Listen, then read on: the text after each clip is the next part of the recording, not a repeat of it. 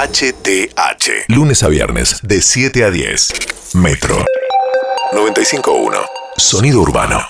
HTH. María Teresa García, ministra de Gobierno de la provincia de Buenos Aires. Esta es una pandemia que nos ha reciado a todos, que ha puesto en crisis a muchos sistemas de salud.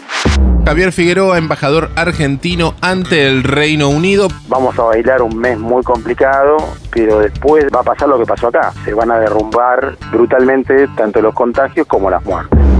Ricardo Liloy, presidente de la Cámara de Empresas de Medicina Privada de la República de Argentina. Ir par con los incrementos salariales de modo que el impacto de bolsillo no aumente.